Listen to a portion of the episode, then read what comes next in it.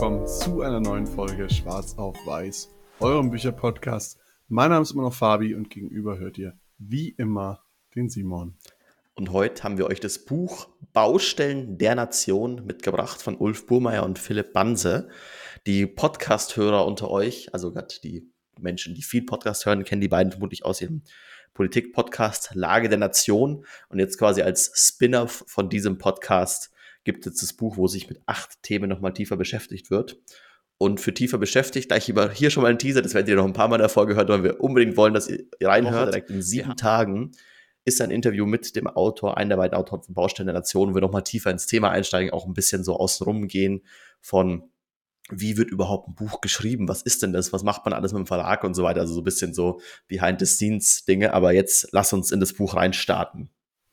Genau, und in dem Buch geht es jetzt konkret um acht Baustellen, die unsere Bundesrepublik aktuell hat und auch mit äh, Handlungsanweisungen, Lösungsansätzen, was wir tun können, um diese Baustellen zu fixen, beziehungsweise die Probleme zu lösen. Ähm, lass uns reinstarten am Anfang im ersten Kapitel geht es um Infrastruktur, nämlich um marode Straßen und Brücken. Insbesondere an einem Beispiel Brücke wird das sehr deutlich. Ich weiß jetzt nicht mehr genau, wo das war, aber es gab da wohl im, ich glaube, Nordrhein-Westfalen eine Brücke, die musste gesprengt werden. Eine Hauptverkehrs... Ramedebrücke heißt sie, Talbrücke. Ramedebrücke. Äh, eine Hauptverkehrsader wo viele, viele tausend Autos jeden Tag drüber gefahren sind, die bei einer Inspektion als nicht mehr tragfähig betitelt wurde und dann aus dem Grund gesprengt werden musste. Das heißt, die Autofahrer, die dort jeden Tag die Strecke passiert haben, müssen nun große Umwege fahren und auch insbesondere in der Zeit der ähm, Vorbereitung zur Sprengung, um überhaupt da von A nach B zu kommen und das ist so ein bisschen der, der Aufhänger, wo wir ins Kapitel dann richtig eintauchen, ähm, warum unsere Infrastruktur so marode ist. Da fand ich gerade speziell zu dieser Brücke irgendwie ein so ein Ding sehr spannend, weil ich wusste nicht vorher, wie es abläuft. Man weiß ja irgendwie in Deutschland, alles wird sehr oft und viel geprüft, was sehr gut ist, durch sehr gut ausgebildete Menschen. Auch hier quasi bei den Brücken.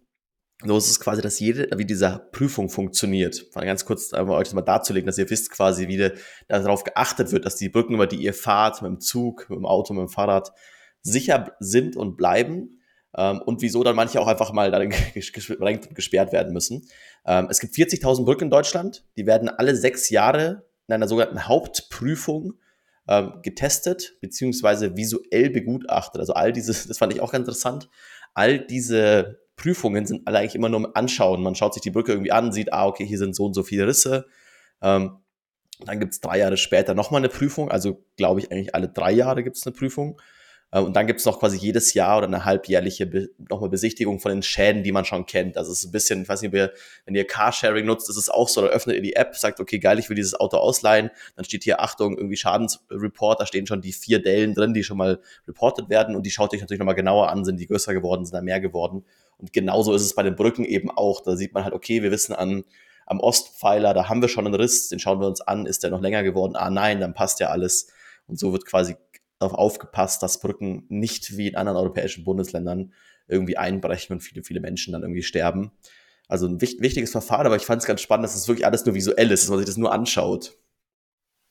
Und die Thematik ist die, ähm, man muss natürlich dann auch was tun, um diese ja, Brücken und andere Infrastruktur, wir reden auch von Straßen, wir kommen später auch noch auf die Schiene zu sprechen, um diese Infrastruktur zu erhalten.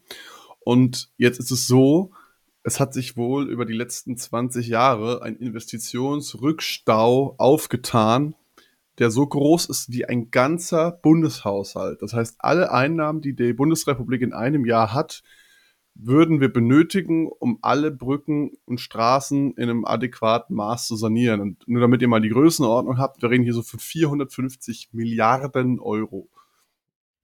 Und wieso ist das so? Also das auch quasi, also das Buch nimmt sich quasi immer ein Problem raus. Eben, ach, Problem ist auch ganz, finde ich ganz gut gemacht. Am Anfang des Buchs wird auch eingeführt, hey, wir sind irgendwie zwei weiße Männer aus der Mittelschicht, wir verdienen ganz gutes Geld, sind selbstständig und so weiter.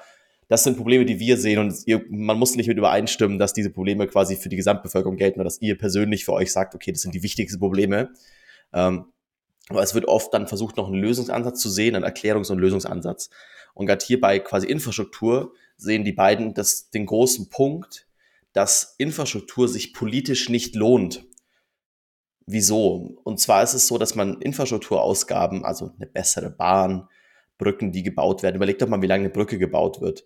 Also wenn es irgendwie zum Beispiel eine neue Brücke oder eine Brücke saniert wird ähm, und so weiter. Also Neubau einer Brücke, das sieht man wenigstens noch. Da weiß man irgendwie, ah, okay, das hat dann irgendwie, sagen wir mal, eine Brücke dauert zehn Jahre zu bauen. Das ist jetzt über, einfach überschlagen, aber ein paar Jährchen werden schon sein.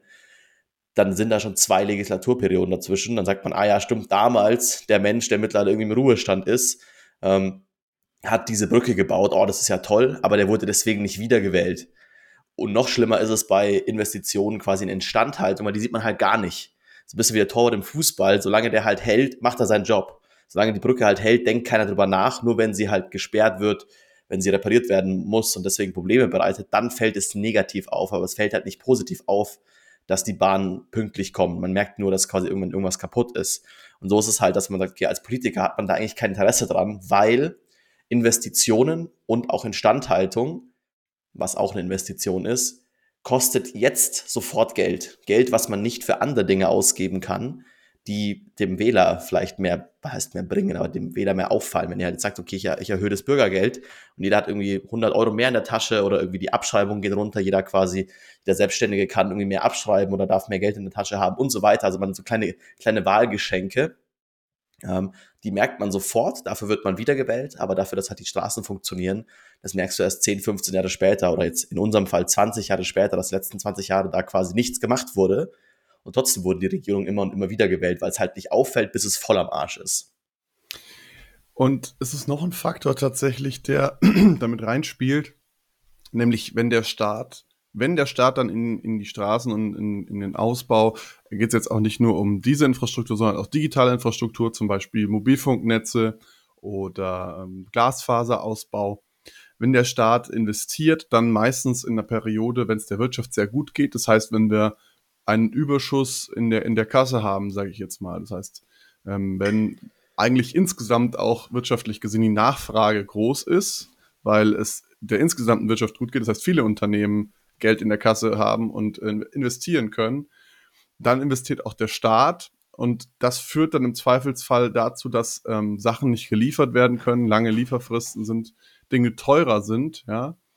Und der Vorschlag der Autoren ist sozusagen, man könnte diesen Effekt ganz gut abfedern und gleichzeitig auch die Wirtschaft ankurbeln, wenn man das nicht zyklisch, also mit dem Wirtschaftszyklus macht, ja, im Aufschwung, sondern dann, wenn es in den Abschwung reingeht weil da die Gesamtnachfrage nicht so groß ist. Und gleichzeitig könnte man die Nachfrage eben als Staat ankurbeln und ähm, ja, Projekte, Aufträge an Privatfirmen vergeben, was wiederum der Wirtschaft zugute käme. Genau, aber das ist halt so ein bisschen, also da, da ist ein bisschen auch das, der politische Ansatz, weil also es wird oft versucht, die leichteste Lösung zu finden, was quasi nur in Anführungszeichen eine Entscheidung quasi irgendwie im Bundestag sein muss, das irgendwie so zu machen. Ähm, weil eben, also das ist ganz wichtig, jetzt kommen wir in ein sehr, ähm, ja, es ist ein VWL-Thema eigentlich rein, eben mit diesem antizyklischen Investieren. Aber da müsst ihr euch halt selber nochmal überlegen, auch wieder in eurem Alltagsbeispiel. Natürlich kosten die Skier, wenn ihr sie kauft, wenn ihr sagt, okay, ihr fahrt in Urlaub nach Österreich und ihr kauft im Skigebiet, im Sportladen, dann, wenn ihr schon im Urlaub seid und unbedingt Skier braucht, wenn die Brücke schon am Arsch ist, dann die Skier, dann sind natürlich am allerteuersten, weil der Skiladen sagt, als jetzt wollen alle die Skier haben, ich habe auch nicht mehr viele da, heißt, ich muss irgendwie, ich kann den Preis hochschrauben. Also da auch quasi in dem Beispiel, wenn ihr sagt, oh, ihr würdet euch im Sommer drum kümmern, dann könnt ihr auch noch vielleicht gut Preise vergleichen. Ihr habt doch noch keinen Druck, weil ihr müsst euch noch nicht sofort drum kümmern. Also da kann man das sehr auch auf zeige Leben übertragen, was der Staat da machen sollte. Und das ist am Ende wirklich nur eine Entscheidung. Da kommt ein bisschen aktuell das Problem mit der mit äh, einer schwarzen Null oder einer Schuldenbremse quasi mit rein, dass man halt sagt, okay, man will dann in bestimmten Zeiten nicht mehr Geld irgendwie ausgeben oder kann dann nicht mehr Geld ausgeben. Aber am Ende ist es viel billiger, in den Zeiten, wo man viel Geld einnimmt, ähm, bisschen was zu sparen und das dann auszugeben, wenn das Geld mehr wert ist, also wenn die Wirtschaft darauf angewiesen ist, als es halt zu machen, wenn gerade alle irgendwie groß irgendwie einkaufen und investieren. Du hast gerade schon das Stichwort Schuldenbremse angesprochen, das ja auch oft durch die Medien geht aktuell. Also lass uns vielleicht nochmal ganz kurz darauf eingehen, was das ist und wie das funktioniert. Die Schuldenbremse ist nämlich ein Mechanismus, der im Grundgesetz verankert ist und der besagt mehr oder weniger, dass der Bund nicht mehr Neuschulden aufnehmen darf als 0,35 Prozent des Bundeshaushalts bzw. des Bruttoinlandsprodukts. So, wir haben vorhin schon gesagt, ein Bundeshaushalt hat 450 Milliarden. Das ist jetzt der, der reine Überschuss. Ich will jetzt auch keinen Mist erzählen. Jetzt gucke ich nochmal kurz nach. ähm, nee, es ist tatsächlich vom Bruttoinlandsprodukt. Also das heißt, der, der, der Bundeshaushalt ist der Überschuss sozusagen. Ähm, ich glaube, wir haben ein Bruttoinlandsprodukt in der Größenordnung 2 Billionen Euro. Das heißt, die Neuverschuldung von Bund darf dann eben nicht mehr als äh, 6 60 Milliarden Euro betragen. Ich hoffe, jetzt habe ich keinen Rechenfehler drin. Ähm, keine, wir rechnen nicht in der Öffentlichkeit. Aber stellt es euch ungefähr vor, es gibt einen bestimmten Betrag, eine Obergrenze, die man sich setzt, wo man nicht einfach mehr ausgeben darf. Genau. Und der Sinn und Zweck davon ist eigentlich, dass man eben nicht aus Schulden zum Beispiel laufende Kosten anhäuft, dass ich jetzt nicht zum Beispiel über Schulden die Rente querfinanziere, wo wir später auch noch drauf zu sprechen kommen, das ganze Thema Rente und Rentenlücke. Ähm, das heißt aber auch, dass man eben keine Schulden machen kann, wie Simon gerade gesagt hat, in einem wirtschaftlichen Abschwung, um jetzt zum Beispiel in Infrastruktur zu investieren. Und jetzt hat sich das Bundesfinanzministerium dann ganz smarten Move ausgedacht, nämlich im Zuge des Ukraine-Kriegs wurde jetzt ein neuer, ähm, ein neuer Haushalt einfach eröffnet, ja, äh, vorbei am normalen Bundeshaushalt, ein sogenanntes Sondervermögen für die Bundeswehr, wo einfach 100 Milliarden Euro zusätzlich Schulden aufgenommen werden dürfen, die natürlich allerdings zweckgebunden sind. Das heißt, sie dürfen eben, das Geld darf nur für die Bundeswehr ausgegeben werden. Aber was so mehr oder weniger die Schuldenbremse umgeht. Und die, die Autoren argumentieren jetzt, dass es äh, eine Möglichkeit wäre, über so ein Sondervermögen für Infrastruktur eben dann an der Schuldenbremse vorbei Geld äh, zur Verfügung zu stellen, um im großen Stil in Infrastruktur zu investieren und diesen Investitionsrückstau ein Stück weit aufzulösen, der sich da aufgetan hat. Was auch da wichtig ist, also gerade in diesem Sondervermögen, das klingt immer so, ja, okay, vorbei und jetzt irgendwie, jetzt wird hier gemauschelt und alles. Ähm, das kann man eben, es ist irgendwie inkorrekter, als es sagt, im Bundeshaushalt zu haben. Es ist halt mit der aktuellen Schuldenbremse, die wir halt haben, die einzige Möglichkeit, irgendwie in Infrastruktur zu investieren. Aber die Schuldenbremse sieht eigentlich vor, dass man in Infrastruktur investieren darf, weil eben das ist der große Unterschied zwischen quasi, ähm, man nennt es auch Kons Konsumkosten und Investitionskosten, eben Sachen, die der Staat immer wieder ausgeben muss, die quasi einfach weg sind. Zum Beispiel Gehälter von Mitarbeitern, zum Beispiel die Rente, zum Beispiel ähm, eine, eine Bonuszahlung, um irgendwie die Gaspreise abzudämpfen. Das zahlt der Staat einmal und bekommt dafür in Anführungszeichen nichts. Natürlich sozialen Frieden, natürlich irgendwie machen die Mitarbeiter Arbeit. Also versteht mich nicht falsch, es geht nicht um, dass der Geist bei rumkommt, aber es ist nichts, es, es steht danach nichts da. Es ist keine Bahn gebaut, es sind keine Brücken gebaut. Und das merkt man, will das quasi eindämmen. Und da könnte man halt sagen, hey, die Schuldenbremse funktioniert sowieso nicht. Das weiß jeder. Selbst die, also die CDU, CSU sagt, spricht er sich mittlerweile dagegen aus. Ich meine, die FDP hat auch, baut auch mit den Sondervermögen. Der, äh, der von den Grünen war ähm, Robert Habeck auch im Interview für das Buch. Und selbst er spricht davon, ja, das ist halt der einzige Weg, wie man um diese Schuldenbremse halt rumkommt, ist halt mit diesem Sondervermögen. Und alle wissen eigentlich, okay, die macht nicht so wirklich Sinn, um irgendwie in Zukunft zu investieren. Dann könnte man sie eigentlich auch abschaffen oder verändern, ähm, weil das halt einfach eine Regel ist. Sie steht im Grundgesetz, aber sie steht da auch erst seit, ich glaube, 2008, also noch nicht besonders lang. Also ist was, wo man sagt, okay, das kann man sich halt, das, also das ist nicht festgeschrieben, es ist kein gottgegebenes Gesetz, was man nicht anfassen darf. Es braucht halt politischen Willen. Was noch wichtig ist ähm, bei diesem Infrastrukturthema, und ich glaube, dann können wir auch zum nächsten kommen, ist, wie in Infrastruktur investiert wird. Und das ist was, das ganz auf verschiedenen Ebenen quasi passiert. Ich würde mal behaupten, der Großteil von uns allen beschäftigt sich hauptsächlich mit Bundespolitik. Die Sachen, die man irgendwie in der Tagesschau irgendwie sieht, die auf Instagram und Facebook irgendwie groß sind, das ist alles immer irgendwie auf Bundesebene, irgendwie Bundeskanzler, da die Parteien, alles, was quasi in Berlin passiert. Aber gerade Investitionen in Infrastruktur müssen ganz oft von den Ländern und von den Kommunen quasi ausgegeben werden. Also dann Kommune ist eine Stadt, München in unserem Beispiel oder halt irgendwie euer Landkreis und so weiter. Ähm, oder halt Bundesländer sind dann die Länder. Das Problem ist aber, dass speziell die Kommunen nicht sonderlich viel Geld haben und eh schon sehr hohe Kosten haben. Und da quasi das Problem ist, dass gerade arme Kommunen wo quasi wenig Geld reinkommt, weil das Großteil des Geldes, was Kommunen verdienen, ist über die Einkommensteuer und da quasi ein Prozentsatz davon. Ähm, Wenn aber quasi in dem zum Beispiel, es gibt, ich glaube, es ist ein Buch für das Beispiel Gelsenkirchen genommen, was eine sehr hohe Arbeitslosenquote hat, da wird weniger gearbeitet, da wird quasi weniger Leute haben, sind in Beschäftigung, können deswegen weniger einzahlen, aber die Kommune zahlt auch den Großteil des Bürgergelds und den Großteil des Arbeit Arbeitslosengelds nicht, aber also allgemein nicht, aber ähm, muss also viel ausgeben in konsumentärischen Kosten, kann dementsprechend noch weniger in Infrastruktur investieren. Du hast so eine eine Spirale, die nach unten geht, weil dann werden halt die Schulen kaputter und so weiter. Es kommen noch weniger Leute in Arbeit. Also da auch das Problem, dass halt quasi der Bund, obwohl er Sachen beschließt, das Geld nicht ausgeben darf. Kommen wir später noch dazu. Insgesamt diese ganze Bund-Länder-Thematik des Föderalismus, des, des Gelebten. Ähm, aber quasi hier das Problem, dass quasi die armen Kommunen, die investieren müssten, um attraktiver zu werden, auch für Unternehmen, auch Leute dahin zu ziehen, die haben eh kein Geld und können auch keins bekommen, weil sie keins vom Bund annehmen dürfen. Äh, beziehungsweise wenn sie es dürften, dann können sie meistens das Geld nicht abrufen, weil sie nicht genug Mitarbeiter dafür haben. Also da so ein bisschen dieses, dieses, dieses Level ist schwierig, wer quasi wo Geld hat und wo es ausgegeben werden muss, rein vom Gesetz her. Und dass man das auch ein bisschen aufbrechen könnte, aber dazu später noch mehr. Ähm, ein Punkt, der mir noch gerade so einfällt, Kommunen dürfen natürlich, haben natürlich auch eine eigene Steuereinnahmequelle, nämlich über die Gewerbesteuer, ähm, wo sie wiederum ein bisschen auch steuern können, ob und wie sich Unternehmen dort ansiedeln können. Zum Beispiel München hat eine relativ hohe Gewerbesteuer.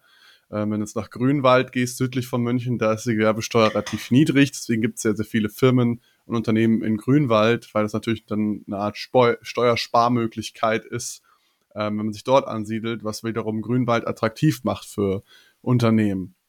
Gut, aber ähm, wenn wir gerade beim Thema Unternehmen sind, dann können wir auch gleich über Digitalisierung sprechen und warum unsere Bundesrepublik so sehr hinterherhängt bei der Digitalisierung.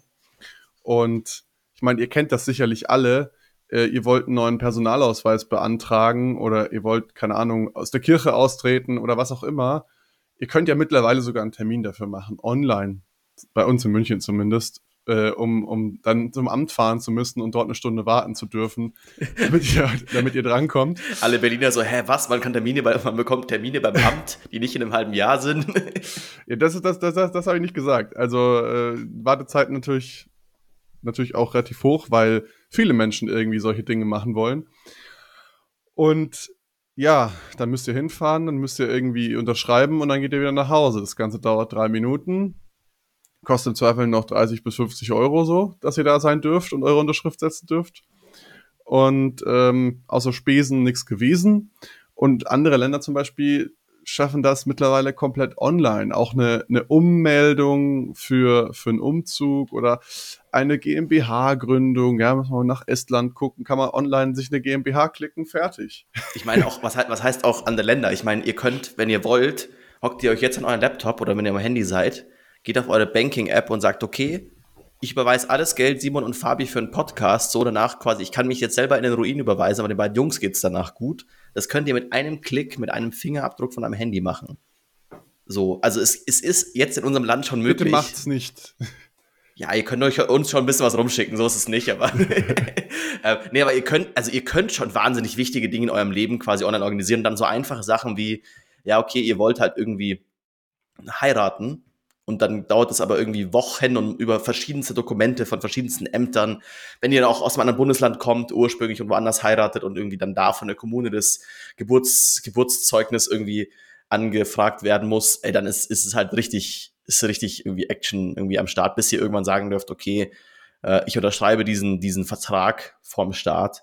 Und das ist halt ein Problem, was die beiden auch ansprechen und wo halt ganz, ganz viel Bürgerfrust auch passiert, weil man halt eigentlich immer, ich weiß nicht, wie es euch geht, aber es wird im Buch angesprochen, ist auch eine, mir anekdotisch so, wenn man mit dem Staat irgendwie zu tun hat, ist es immer schmerzhaft.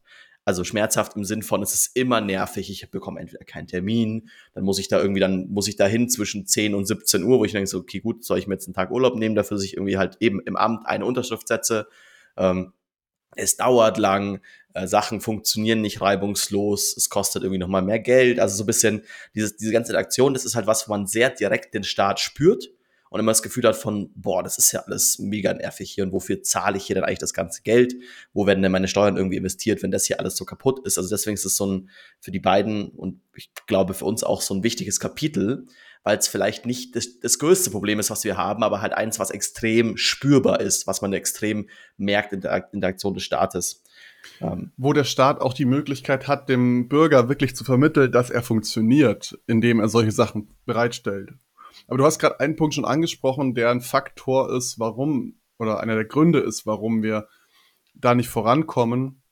Und das ist, dass viele Ämter eigene Datenregister haben. Zum Beispiel das Geburtenregister ist nicht kompatibel mit dem äh, Wohnortsregister, ja. Und wenn ihr jetzt auch noch das Ganze geografisch aufstückelt, dann hat halt die Behörde in München meine Daten und wenn ich wie Simon jetzt nach Berlin ziehe, hat die Behörde in Berlin halt nur dann, dass ich jetzt da wohne und das war's. Und ähm, die zwei sprechen nicht miteinander. Das heißt, es gibt einfach kein zentrales Register, was alle Daten oder einen Teil der Daten wenigstens über euch hat. Und ähm, das, zweite, das zweite Problem ist, dass in vielen Behörden mittlerweile auch natürlich Software angeschafft wurde, um eben Verwaltungsleistungen bereitzustellen. Aber es gibt in dem Bereich so gut wie keine Standards. Das heißt, es gibt sehr, sehr viele Hersteller, die mehr oder weniger eigene Standards definieren. Entsprechend sind Programme aus Berlin und München vielleicht nicht, die in Berlin und München im Einsatz sind, nicht unbedingt miteinander kompatibel und können überhaupt nicht miteinander kommunizieren.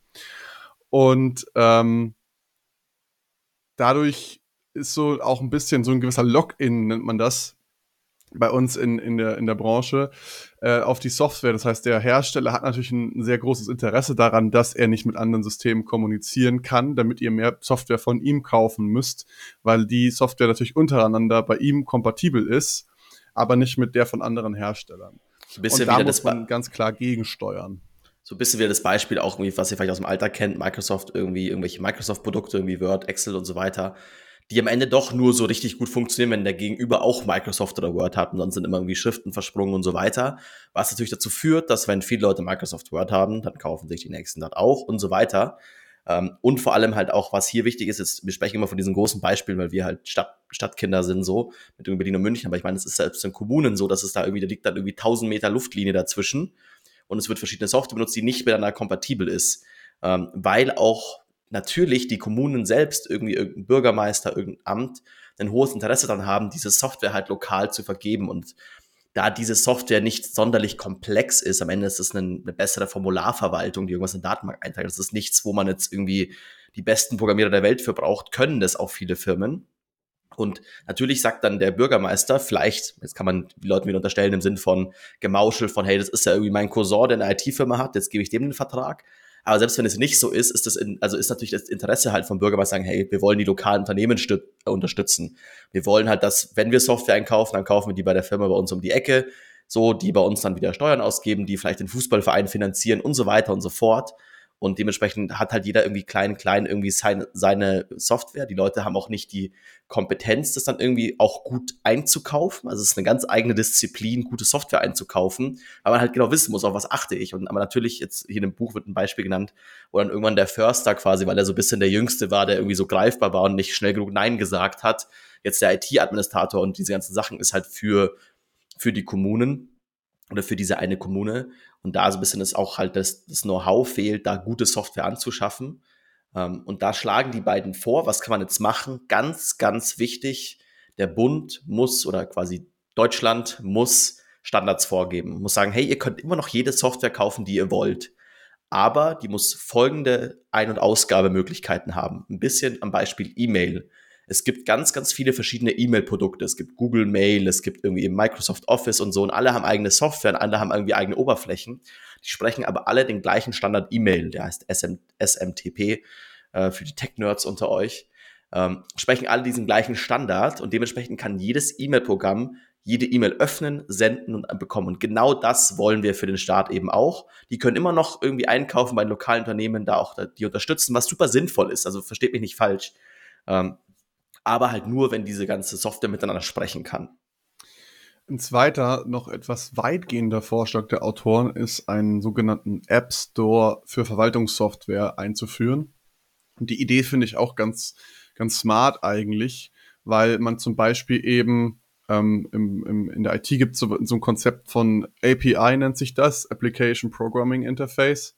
Ähm, ich kann zum Beispiel eine API, eine Schnittstelle bereitstellen, die nichts anderes macht, als zum Beispiel Menschen identifizieren und authentifizieren. Dann hinterlege ich dort einmal den Personalausweis, dann kann jede dieser Softwares äh, diesen Menschen identifizieren und zack, hätte ich auf einmal schon Digitalisierung äh, ermöglicht, weil ich dann nicht mehr hinfahren und unterschreiben muss und, und meinen Ausweis zeigen muss, um mich zu identifizieren, sondern es würde reichen, dann quasi sich online zu identifizieren. Und wenn jetzt diese Bausteine vom Bund bereitgestellt würden und einfach die anderen Softwareanbieter die bei sich integrieren würden, könnten wir eben so eine Art App Store schaffen, wo es dann wirklich nur noch darum geht, äh, wie konkurriert wird, zum Beispiel über, wie Simon gesagt hat, es ist ein lokales Unternehmen, das kaufe ich bei mir um die Ecke, ähm, weil das einfach da in der Region ist. Oder ich nehme das, was die beste Usability hat. Ich habe auf einmal eine Art Competition, und was auch noch ein Problem ist aktuell, jede Gemeinde muss sich quasi selbst um Software kümmern. Es gibt kein länderübergreifendes oder kommunenübergreifendes Einkaufsnetzwerk, was sich darum kümmert, Software für Verwaltung zu organisieren. Und wie Simon schon gesagt hat, das hat wieder eigene Probleme mit sich, weil Know-how fehlt, Personal fehlt. Deswegen wäre das eine sehr gute Möglichkeit, aus meiner Sicht auch äh, da entgegenzusteuern. Aber wie Simon auch gesagt hat, viel wichtiger ist es, einheitliche Standards zu definieren im Bund. Das wäre der erste Schritt auf jeden Fall. Und dann könnte man sich äh, sowas überlegen. Genau, wichtig da auch verpflichtende Standards, weil es gibt quasi jetzt schon so Vorgaben und der hält sich ja wiederum kein Unternehmen da, weil die alle sagen, hey, ich habe kein Interesse, dass ihr andere Software nutzen könnt, ihr sollt alle mich kaufen. Und auch da, ich muss man auch mal sagen, ich glaube, ein Bürgermeister und da seine Verwaltung, die haben Besseres zu tun und irgendwie auf andere Sachen Bock, als sich darum zu kümmern, irgendwelche Software einzukaufen. Die sagen halt, hey, wir würden gern irgendwie abdecken, so heiraten brauchen wir eine Software für. Ja, dann nehmen die halt eine Standardsoftware, die es halt irgendwie gibt. Da würden viele Kommunen das machen. Das würde auch sehr, sehr viel Geld sparen, weil man halt nicht immer, nicht irgendwie alle paar tausend Meter irgendwie in Deutschland neue Software, eigene Software bauen muss, weil heiraten funktioniert doch fast überall gleich mit kleinen Nuancen. Und da so ein bisschen das ein bisschen anzugleichen, wäre auch sehr sinnvoll. Was die Autoren auch noch ansprechen, was quasi geplant ist und was auch ein bisschen so ein, ähm, was auch ein gutes Wunschbild wäre, ist noch ein, ähm, ein, so ein Datenschutz, eine Datenschutzplattform, dass quasi ihr als Bürger seht, welche, Pla also welche Behörde von welcher anderen Behörde irgendwie Daten abfragt, weil wir wollen ja quasi schon, dass wir nicht dieser gläserne Bürger werden. Da gibt es ja auch, jetzt gab es einen großen Aufschrei jetzt quasi, dass die Steueridentifikationsnummer benutzt wird, um quasi Daten zu verknüpfen was in der IT wieder einfach wichtig ist, dass man da Daten verknüpfen kann, dass ihr halt eben nicht alle doppelt und dreifach irgendwo nachfragen müsst. Dass man, okay, ihr seht quasi, wenn irgendein Amt von irgendwo was abfragt, welche Daten da geflossen sind, dass ihr quasi eine Kontrolle drüber habt.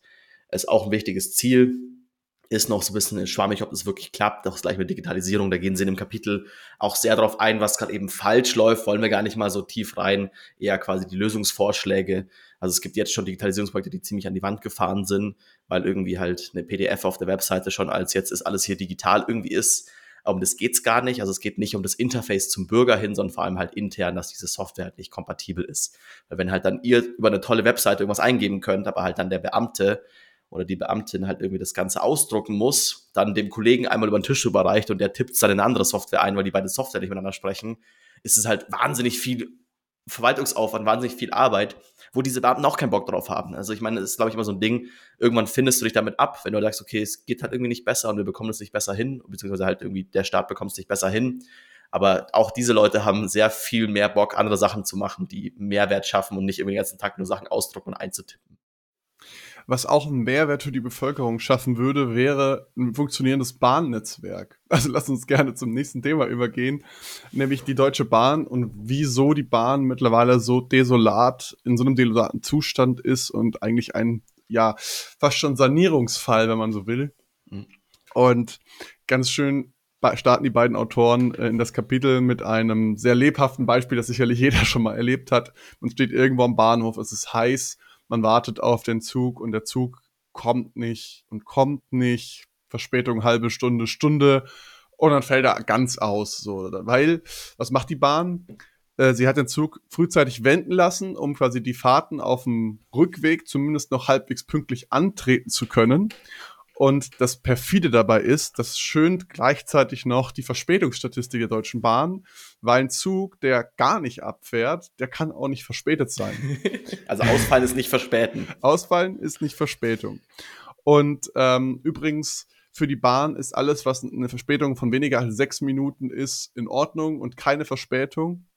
Gut, das finde ich, das ist immer so ein Beispiel, wo ich mir denke, ja, okay, gut, wenn ich irgendwie im Auto irgendwo hinfahre, dann plane ich auch ein, dass Stau sein kann. Ich finde, diese sechs Minuten finde ich jetzt nicht so mega kritisch, ich weiß nicht. Der, der Witz an der Sache, darauf wollte ich eigentlich hinaus, ähm, trotzdem, dass es sechs Minuten als Verspätung, eher ab sechs Minuten erst als Verspätung zählt, waren gerade mal 65 Prozent der Züge im Fernverkehr 20, äh, 2022 mhm. äh, pünktlich.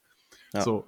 Und das ist ja, also gerade im Zugverkehr eigentlich einfacher, wie du sagst, als im Auto, im Straßenverkehr, weil natürlich Züge keine, im Normalfall keine Staus haben. So. Mhm.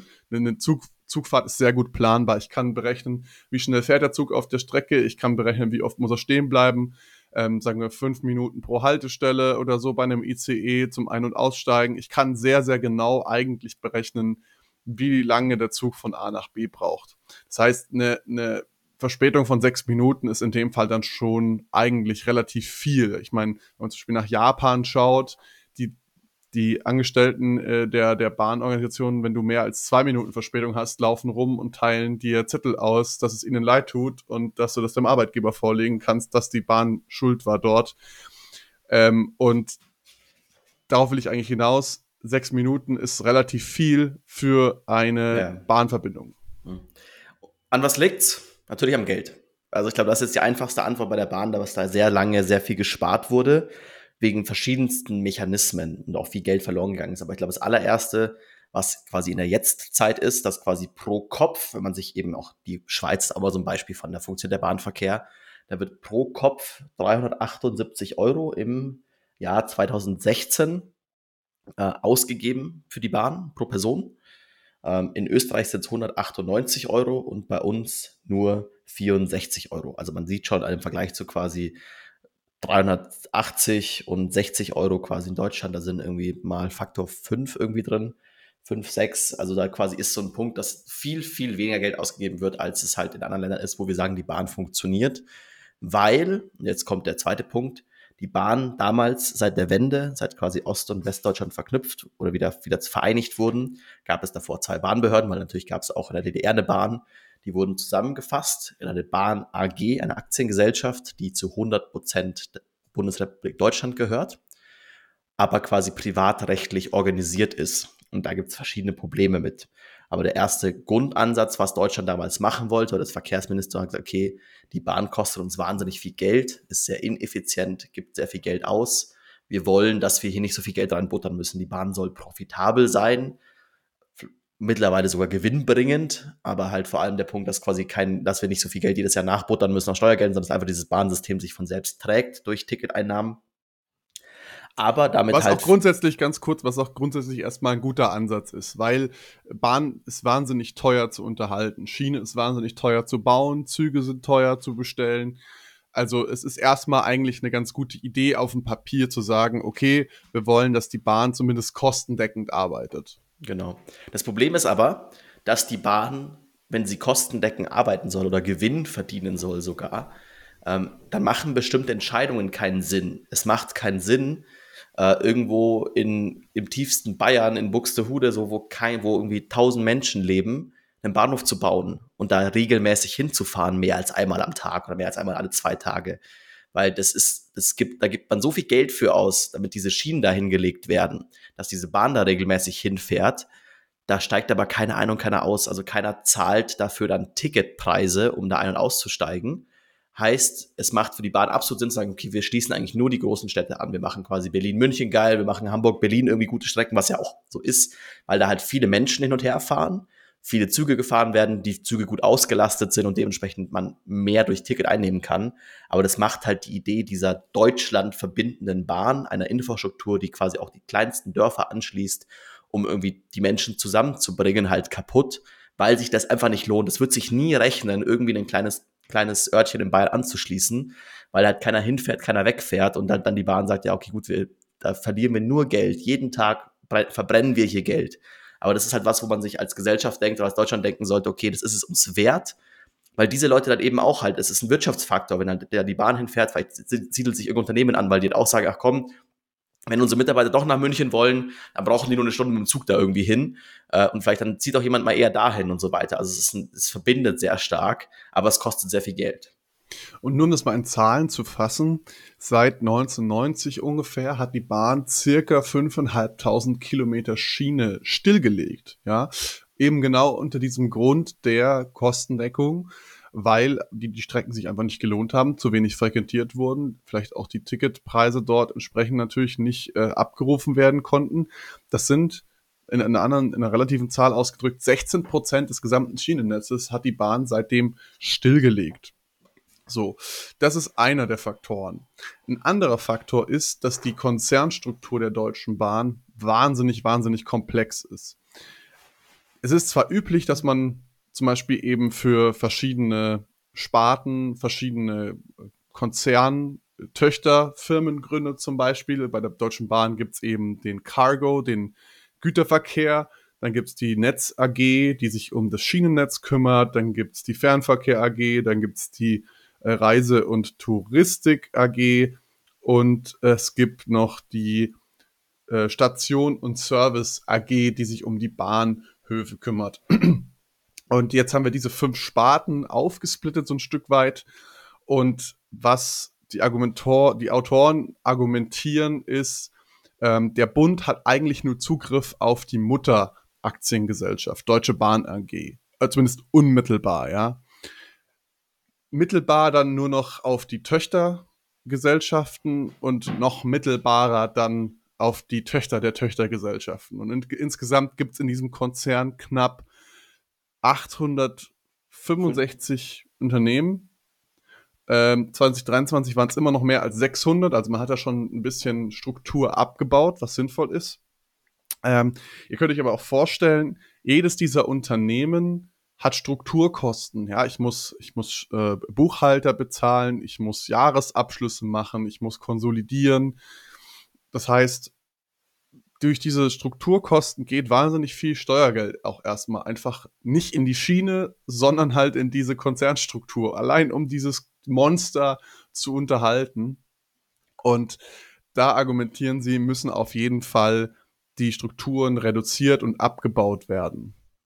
Auch da ist ein Punkt, das wiederholt sich auch später nochmal in dem Föderalismus-Kapitel, aber auch ein Argument, was da, glaube ich, sehr wichtig ist, ist diese Idee zu sagen, hey, je mehr Struktur es auch gibt, desto schwammiger werden Entscheidungen. Und was man für eine funktionierende Demokratie braucht, ist, dass die Menschen das Gefühl haben von die Personen, die ich wähle, die entscheiden was und diese Entscheidung wird auch umgesetzt und es ist auch klar, wer was entschieden hat.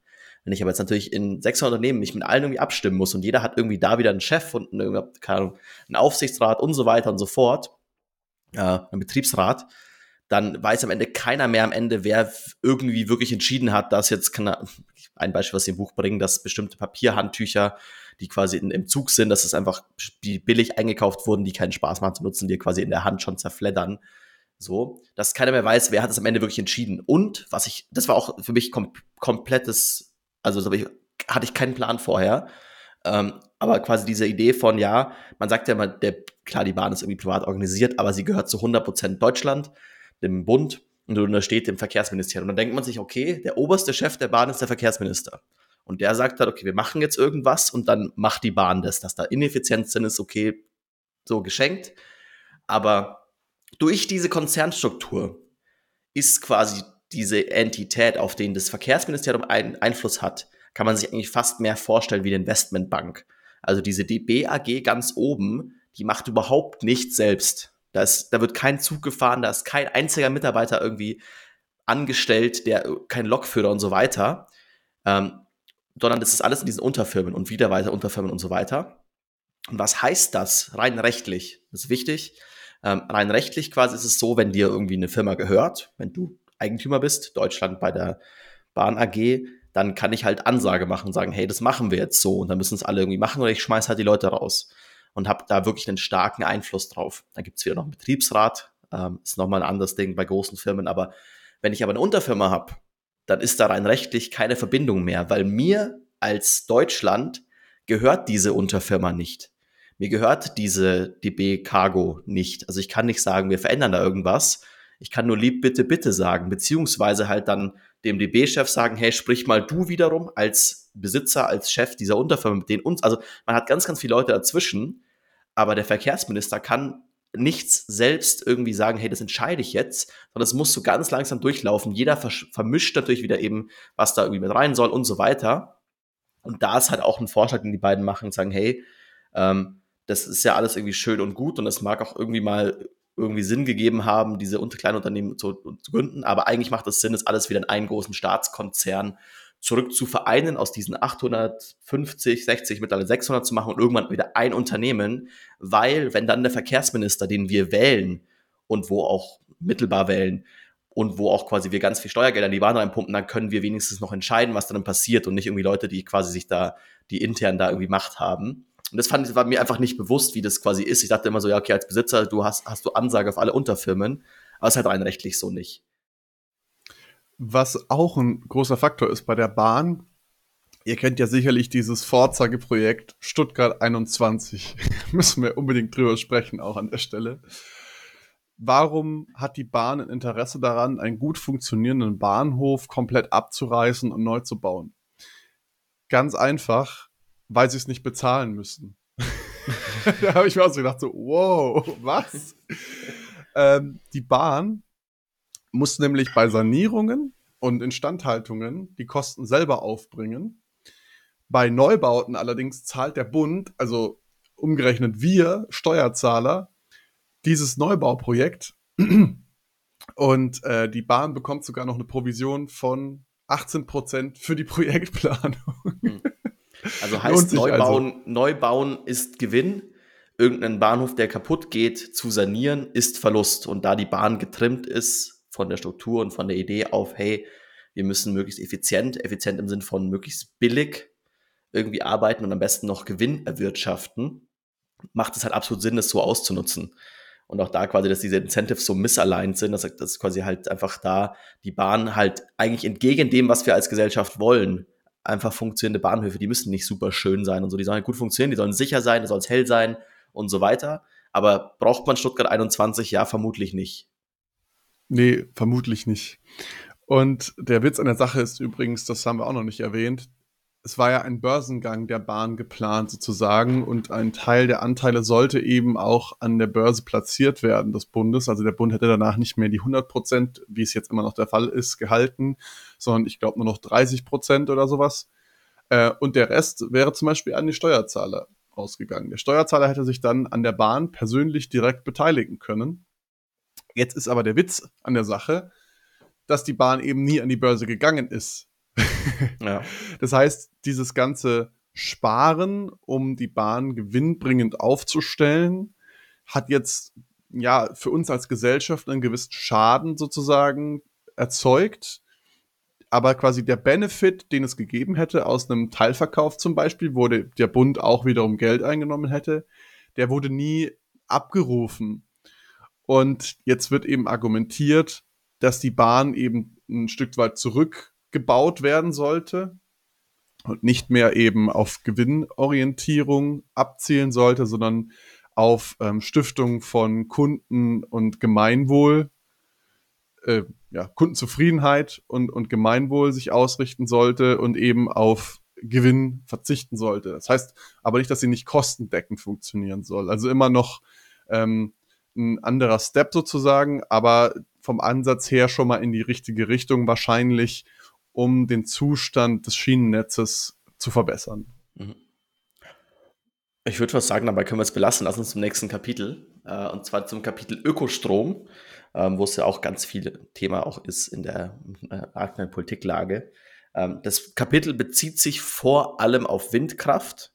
Ähm, wieso? Weil es wird ganz mal angesprochen, okay, auf der Habenseite Solaranlagen, also dass Deutschland dann Solaranlagen-Ausbauziel quasi über schon drüber ist, da quasi auf einem guten Weg ist. Dementsprechend sehen sie da nicht so viel Handlungsbedarf und fokussieren sich quasi auf die Windkraftanlagen. Und die Windkraftanlagen sind halt ein noch wichtigerer Bestandteil des Stromnetzes. Wieso? Ja, Wind weht halt nachts auch und also nachts ist es auf jeden Fall dunkel.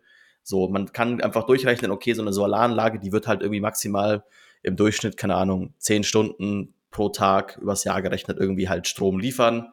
Habe ich mir jetzt aus der Nase gezogen, die Zahl, keine Ahnung, ob die anders ist, aber halt so, wir, es ist halt nachts dunkel so und ist auf jeden Fall und es ist im Winter mehr dunkel und im Sommer weniger. Ähm, bei Wind ist halt wenigstens noch der Punkt von, ja, okay, es kann halt, es wird auch nachts der Wind wehen. An guten Standorten ist halt auch viel mehr Möglichkeit, dass da lange und viel der Wind weht, auch eben in Situationen, wo Solaranlagen nicht so passen. Also ist ein bisschen der Punkt, Solaranlagen sind nicht ganz so wichtig, um das Stromnetz stabil zu halten. Aber eben auch, da sind wir ganz gut auf dem Drive. Ich meine, viele Leute bauen sich das selber irgendwie hin. Solarzellen werden immer billiger und billiger, dass auch Privatpersonen da jetzt quasi handeln. Aber deswegen Fokus auf Windräder. Da müssten wir pro Tag 5,8 neue Windräder aufstellen, um auf unsere Ziele zu kommen. Ähm, machen es aber aktuell nur mit 3,5, also ein bisschen weniger als, bisschen mehr als die Hälfte, sagen wir 60, 70 Prozent ähm, der, der Ausbauziele haben wir. Jetzt kann man sagen, ja, es ist ja schon irgendwie gut. Das Problem ist halt, wir haben ja halt diese harte Grenze mit 2035, dass wir da, CO, dass wir da ähm, komplett ähm, CO2-neutral sein wollen und auch müssen, damit diese Welt nicht abbrennt. Und dafür ist es halt viel zu langsam. Im Schnitt dauert es aktuell ungefähr sieben Jahre, bis ein Windkraft steht und ans Stromnetz gehängt ist.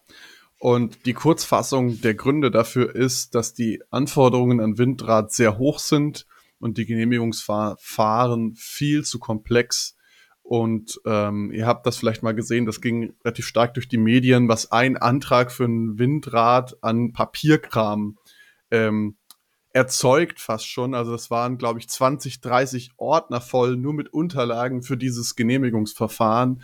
Dann gibt's auch noch die Möglichkeit, äh, das durch einen, ein Klageverfahren oder beziehungsweise das Ganze vor Gericht zu bringen und damit den Bau wiederum zu verlangsamen. Die Naturschutzvereine haben großes Interesse daran, dass Windräder nicht gebaut werden.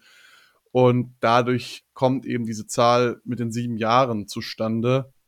Lass uns aber jetzt nicht zu lang über die Windkraft sprechen, weil wir haben noch ein paar Themen vor uns und wir sind auch schon relativ weit in der Zeit fortgeschritten. Ähm, unsere Meinung zu dem Energiethema und erneuerbare Energien-Thema könnt ihr euch gerne in der Folge äh, mit dem Bill Gates Buch Wie wir die Klimakatastrophe verhindern anhören. Da findet ihr auch noch ein paar Ideen ähm, über Windkraft und Solar hinaus, weil die natürlich beide nicht immer zur Verfügung stehen. Äh, Stichwort sogar eine Dunkelflaute. Deshalb lass uns doch gerne irgendwie ins nächste Kapitel direkt springen.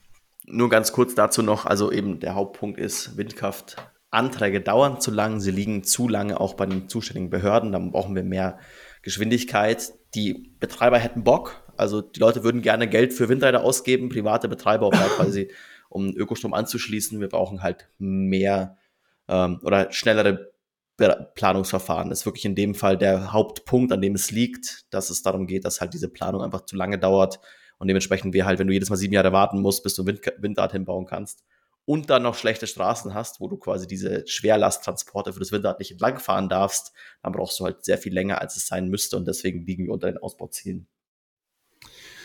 Auch an einer anderen Stelle liegen wir hinter unseren Zielen, beziehungsweise ich weiß gar nicht, ob wir da überhaupt Ziele definiert haben als Bundesrepublik.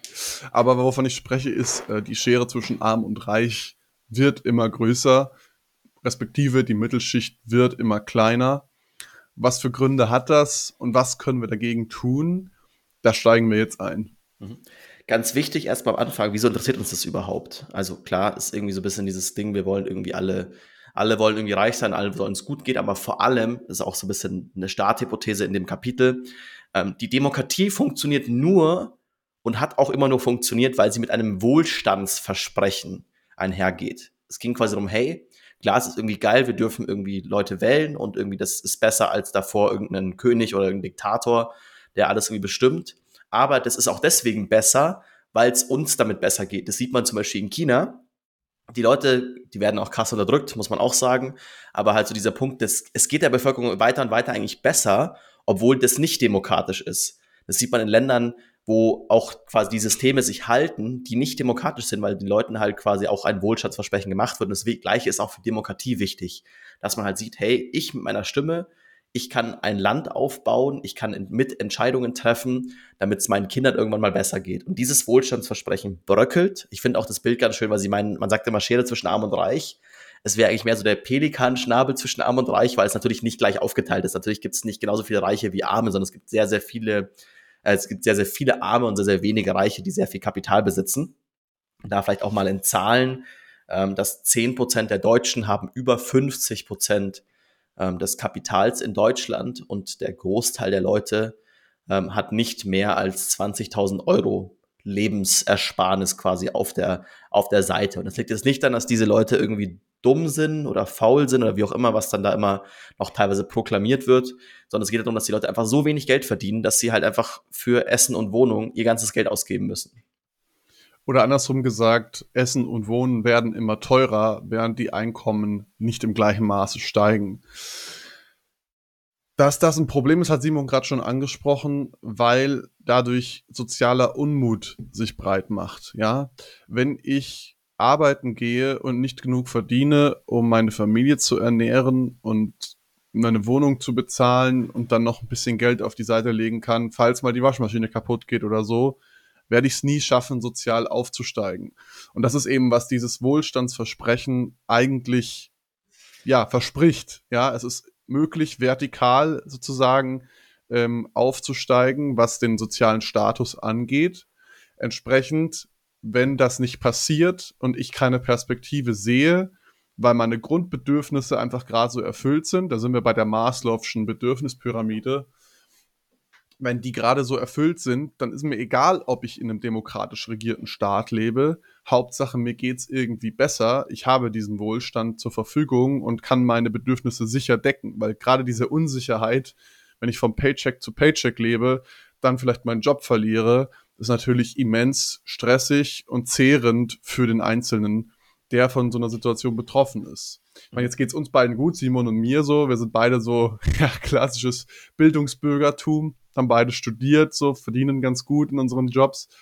Ähm, wir kennen diese existenziellen Ängste tatsächlich einfach auch gar nicht, würde ich jetzt behaupten. Deswegen ist es aber sich wichtig, in Erinnerung zu rufen, dass es, ich weiß jetzt die genaue Zahl nicht mehr, ich glaube 13 Millionen Menschen äh, in Deutschland wirklich eben an diesem Existenz oder nahe an diesem Existenzminimum leben.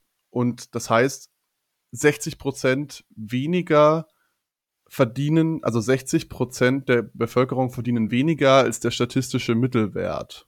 Mhm. Die Armutsgefährdungsquote liegt bei mehr als 16 Prozent. Mhm. Und das ist auch so ein Punkt, dass halt diese Ungerechtigkeit eben durch diesen sozialen Unmut auch halt zeigt oder quasi mehr den Leuten aufzeigt von, hey, du, kann, du kannst es nicht schaffen, es ist gelogen, es gibt diesen German Dream, den deutschen Traum oder den amerikanischen Traum gibt es nicht. So, du wirst halt mit Geld geboren oder nicht. Und das ist sowas, was halt ganz, ganz schädlich für die Demokratie ist, weil die Leute halt sagen, ja, okay, es ist eh irgendwie egal, was ich wähle, oder es ist irgendwie, ich bin eh quasi hier in einer Diktatur von irgendwie anderen Menschen, die halt quasi mit einem Geburtsrecht auf Geld irgendwie ähm, herkommen. Und da machen sie das Gegenbeispiel. Damals quasi, als die Bundesrepublik die D-Mark eingeführt hat. Ähm, da wurde es quasi so, da gab es eine Vermögensabgabe bis zu 20 Prozent auf Vermögen für vermögende Menschen, die quasi halt dann einzahlen mussten in ein System, um quasi halt dann auch das Land aufzubauen. Und das sagen sie, klar, es ist finanziell wichtig, aber es war vor allem auch psychologisch wichtig, weil halt die Leute gezeigt, gesehen haben von, schau mal, irgendwie alle tragen zu diesem Staat bei und die, die mehr geben können, geben auch mehr, damit wir hier in einem guten Staat zusammenleben. Und das ist auch wiederum was, wo man das, was man nicht vergessen darf. Kann man sich sagen, ist doch mir alles egal. So, ich bin auf der richtigen Seite der, der, der, des Pelikanschnabels irgendwie geboren worden. Aber wir wollen ja auch in einem Land leben, wo irgendwie halt kein Straßenkampf ist und wo nicht irgendwie ähm, potenziell populistische, populistische Parteien die Prozentzahlen in Wahlen bekommen, die sie aktuell bekommen. Und das liegt halt ganz, ganz stark an diesem, an der Vermögensaufteilung. Und da muss man was dran machen. Und da geben sie verschiedene Beispiele.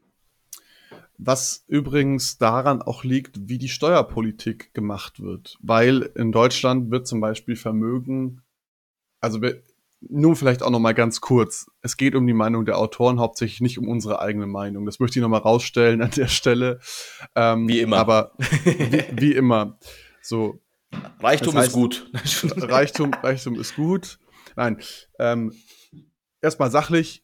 Vermögen werden in Deutschland relativ wenig besteuert, wohingegen Arbeitseinkommen zum Beispiel aus Arbeit oder aus selbstständiger Arbeit sehr, sehr stark besteuert werden. Das heißt, das führt erstmal dazu, wir müssen euch mal überlegen, wie sehr, sehr reiche Menschen Geld verdienen. So, die haben nicht irgendwie einen Job und verdienen halt dann 30 Millionen im Jahr. Also das sind vielleicht fünf Leute, die das in Deutschland, den, die, also die das Gehalt verdienen in Deutschland als Arbeitnehmer, die entsprechend auch hoch besteuert werden, nämlich mit 45 Prozent. Ähm, sondern das sind meistens irgendwie Unternehmer oder Aktionäre, ähm, zum Beispiel die Klattens, das ist, das ist die Familie, denen gehört ein großer Anteil von BMW. Die arbeiten nicht bei BMW und verdienen dann 30 Millionen im Jahr oder mehr, sondern die haben halt BMW-Aktien im Wert von 30 Milliarden oder 50 Milliarden. Ähm, wenn ihr es genau wisst, schreibt es gerne in die Kommentare an der Stelle. ähm, und was macht BMW? BMW zahlt jährlich eine Dividende aus. Ich denke jetzt mal so eine Größenordnung zwei bis drei Prozent. Das heißt, die kriegen ungefähr ähm, sagen wir mal grob überschlagen, ja, drei, 300 Millionen Euro. Nee, sogar ein bisschen mehr. Die Mathefolge dieses Mal. Ja, Mathefolge. Sag, sagen wir mal ungefähr 500 Millionen Euro einfach nur in Dividenden so überwiesen. Und Dividenden werden halt vom Staat nicht mit 45 Prozent besteuert zum Beispiel, sondern eben nur mit 25 Prozent. Ah ja, by the way, ihr habt auch einen Freibetrag von 800 Euro, aber ich glaube, der kratzt dann die an der Stelle eher. ja. Aber da sieht man diesen großen Unterschied von, okay, ähm, wenn ihr quasi arbeitet und der Großteil eben der Bevölkerung arbeitet und wird dann halt auf das Geld besteuert, aber halt Reichtum, wenn man schon reich ist und dann das Geld quasi für sich arbeiten lässt, dann wird das sehr viel weniger besteuert. Und das ist halt ein Problem, sowohl in der Gerechtigkeitsfrage, weil wieso ist es mehr wert, dass quasi mein Geld für mich arbeitet, als halt der Mensch, als auch, dass du sagst, okay, dadurch wird natürlich noch mehr und mehr Vermögen an wenig, in weniger Hände konzentriert. Weil wenn ich halt mit meinem Geld einfacher mehr Geld verdienen kann, als ich mit Arbeitsleistung, dann kann ich mich nicht hocharbeiten und quasi der Stock von, okay, Kapital wird mehr und mehr, wird über die Generationen auf jeden Fall weitergehen. Also es wird, wenn wir nicht, nichts verändern, wird dieses System nur oder diese Schere nur weiter und weiter auseinandergehen. Es ist einfach, das ist, kann man mathematisch einfach zeigen, dass es halt so ist, dass, okay, dieses Vermögen sich mehr und mehr akkumuliert und dementsprechend müssen wir jetzt was verändern, damit wir eben nicht in 100 Jahren dastehen, dass irgendwie keiner mehr irgendwas hat und alle in einer Form von Lohnsklaverei oder so arbeiten müssen, weil alle nur noch von, von Tag zu Tag oder von Monat zu Monat irgendwie leben und es ein paar sehr reiche Menschen gibt, die in einer Parallelgesellschaft sind, weil dann werden wir hier Straßenkämpfe haben, vielleicht auch nicht nur nicht erst in 100 Jahren und das ist was, was wir, glaube ich, vermeiden sollten. Was ist jetzt der Ansatz der Autoren, um eben Vermögen stärker zu besteuern und Arbeitseinkommen weniger stark zu besteuern? Und das orientiert sich an dem, was Simon auch schon genannt hat, Stichwort Lastenausgleich nach dem Zweiten Weltkrieg. Ähm, der Vorschlag der Autoren ist sozusagen, wenn Unternehmen vererbt werden, zum Beispiel eben dann eine Steuer zu erheben, sozusagen, die nicht am Stichtag sofort fällig wäre, wie es jetzt mit einer aktuellen Erbschaftssteuer zum Beispiel der Fall ist, sondern die dann über 15, 20 Jahre irgendwie abbezahlt werden kann. Also als würde der Staat quasi einen Kredit geben, den der Erbe dann über Jahre abstottern würde. So, das wäre so, das wäre so ein Vorschlag der Autoren. Ähm, und es gibt eben noch einige Steuerschlupflöcher, zum Beispiel, äh, wenn man große Vermögen an minderjährige Kinder verschenkt, das äh, Kind vor der Verschenkung kein eigenes Privatvermögen besitzt, dann muss es zum Beispiel gar keine Schenkungssteuer zahlen. Also das nennt sich Verschonungsbedarfsprüfung, Paragraph 28a Erbschaftssteuergesetz. Kannte ich vorher auch noch nicht, mhm. ist aber tatsächlich ein Steuerschlupfloch, was man schließen sollte weil das eben halt bedeutet, ihr zahlt die Erbschaftssteuer nur, wenn ihr selber Geld habt. Da aber dieses Kind kein Geld hat oder man kann sich sonst auch mit guten Beratern vor der Schenkung, vor dem Erben künstlich quasi arm rechnen, dann ist die Erbschaftssteuer sehr viel geringer, als sie überhaupt sein sollte. Ob, wenn man jetzt schon sagt, sie ist vielleicht nicht hoch genug, aber sagt, okay, selbst die Leute quasi, die sehr, sehr, sehr viel erben, die zahlen meistens gar keine Erbschaftssteuern. Das ist halt nochmal so ein Punkt, dass bei den Leuten, die sich vielleicht in ihrer Lebensarbeitszeit irgendwie ein kleines Häuschen zusammengespart haben. Da wird am Ende mehr abgegriffen als von jemandem, der schon seit Generationen, vielleicht auch damals noch aus irgendwelchen Verhältnissen, keine Ahnung, aus, aus dem Mittelalter, wo irgendwie irgendwelche Grafschaften irgendwie halt besitzt wurden, das auch schon bis in die heutige Zeit weiter vererbt wird, da wird nicht hingegriffen. Und das ist auch wieder ein Ding, was natürlich die Ungleichheit und auch den Unmut weiter und weiter verstärkt. Ist ein bisschen ein komplexes Kapitel, können wir, glaube ich, nicht voll darauf eingehen, was man alles machen sollte und auch die ganzen Details. Äh, ich würde auch sagen, hier auf jeden Fall eine Empfehlung, schaut euch das Buch an. Das Kapitel hat mich sehr, sehr stark beeindruckt, sehr gute Zahlen, sehr gute Sachen mit drin. Ich fand es auch ganz spannend. Äh, sie fangen mit drei, vier sehr simplen ähm, oder quasi Themen an, die, die leicht zu verdauen sind. Dann im zweiten Teil des Buchs knallen sie richtig rein. Wenn ihr euch jetzt aber fragt, wieso das so ist und wieso sich da so wenig tut, obwohl wir ja Parteien wählen, die vielleicht, die dafür zum Beispiel einstehen, die Steuern auf Arbeitseinkommen zu reduzieren, um eben, wie es so schön heißt, Leistungen sich wieder lohnen zu lassen, aber trotzdem nichts passiert an, in der Hinsicht, dann liegt das vielleicht daran, dass 90 Prozent unserer Politiker selber aus irgendeiner wirtschaftlichen Elite kommen, einen hohen Bildungsstandard genossen haben und insofern auch ein berechtigtes Interesse daran haben, dass zum Beispiel Vermögen eben nicht so stark besteuert werden würden, weil sie sonst natürlich sehr stark zur Kasse gebeten würden. Jetzt alles sehr viel Konjunktiv in dem Satz.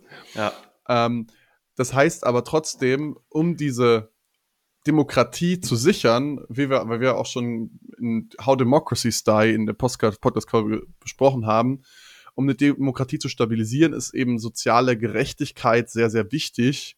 Wie Simon auch schon jetzt in der Folge angesprochen hat, ohne soziale Gerechtigkeit funktioniert Demokratie einfach nicht, äh, weil wenn wir Menschen nicht ermöglichen, ihre Grundbedürfnisse richtig zu erfüllen, so, äh, wir gehen jetzt noch gar nicht auf das Thema Arbeitslosigkeit und Bürgergeld und Hartz IV und so weiter ein, ähm, sondern wir reden wirklich nur von Arbeitseinkommen. Dann ist das ein sehr schlechtes Omen für die Demokratie und man sieht ja auch genau daran, dass eben populistische Parteien wie die AfD zum Beispiel sehr starken Zuspruch gewinnen, dass es eben so nicht weitergehen kann und wir andere Lösungen finden müssen, um eben wieder eine bessere Chancengleichheit herzustellen. Mhm. Was ich dann noch wichtig finde, also eben, es werden im Buch verschiedene Sachen angesprochen, wie man Vermögen jetzt quasi anders verteilen kann. Und es gab mal eine Vermögenssteuer, die wurde aber dann 1996 abgeschafft. 1996 abgeschafft vom Bundesverfassungsgericht als, als nicht verfassungsgemäß quasi erklärt. Und es ist immer das Beispiel von, ja, eine Vermögenssteuer ist nicht verfassungsgemäß. Das Einzige, was das Bundesverfassungsgericht an diesem Gesetz kritisiert hat und gesagt, das ist nicht okay, ist, dass innerhalb dieser Vermögenssteuer verschiedene Vermögen verschieden besteuert wurden. Also Aktienvermögen wurde höher besteuert, als Immobilienvermögen war. Und das hat das Bundesverfassungsgericht gesagt, okay, das ist nicht korrekt, weil nur weil jemand sich entscheidet, in Immobilien zu investieren, ähm, hat er kein Recht darauf, dass er weniger Steuern zahlt. Das ist am Ende ist es quasi beides Geld, was mehr wird. Und Geld, was mehr wird, sollte gleich besteuert werden. Heißt, eine Vermögenssteuer ist absolut verfassungskonform solange sie alles Vermögen gleich besteuert. Also wenn euch irgendwer sagt, okay, Vermögenssteuer, das haben wir doch damals, das haben wir schon mal versucht und es ist doch alles verfassungswidrig, dann könnt ihr sagen, hey, nee, weiß ich besser. Ähm, solange Vermögen gleich besteuert wird, ist es vollkommen in Ordnung. So, jetzt sind wir euch noch zwei Themen aus dem Buch insbesondere schuldig geblieben. Das eine ist, warum wir so ungleiche Bildungschancen haben und das andere ist das Thema Rente. Die werden wir euch in den nächsten paar Tagen zur Verfügung stellen, wenn die Podcast-Folge online geht, damit ihr das ganze geballte Wissen dieses Buchs auf jeden Fall noch vor der Interviewfolge mit Philipp Banse euch anhören könnt. Und deshalb bis in ein paar Tagen, da hören wir uns schon wieder und dann in einer Woche das Interview. Wenn ihr es nicht verpassen wollt, ihr müsst subscriben, weil sonst bekommt ihr das nicht mit. Es kommt diesmal, die Zusatzfolge kommt, die zweite Folge kommt nicht an einem Dienstag raus. Deswegen folgt, wo ihr gerade seid, damit ihr mitbekommt, wenn der zweite Teil dieser Folge rauskommt. Und damit bis dahin. Macht's gut. Ciao. Ciao.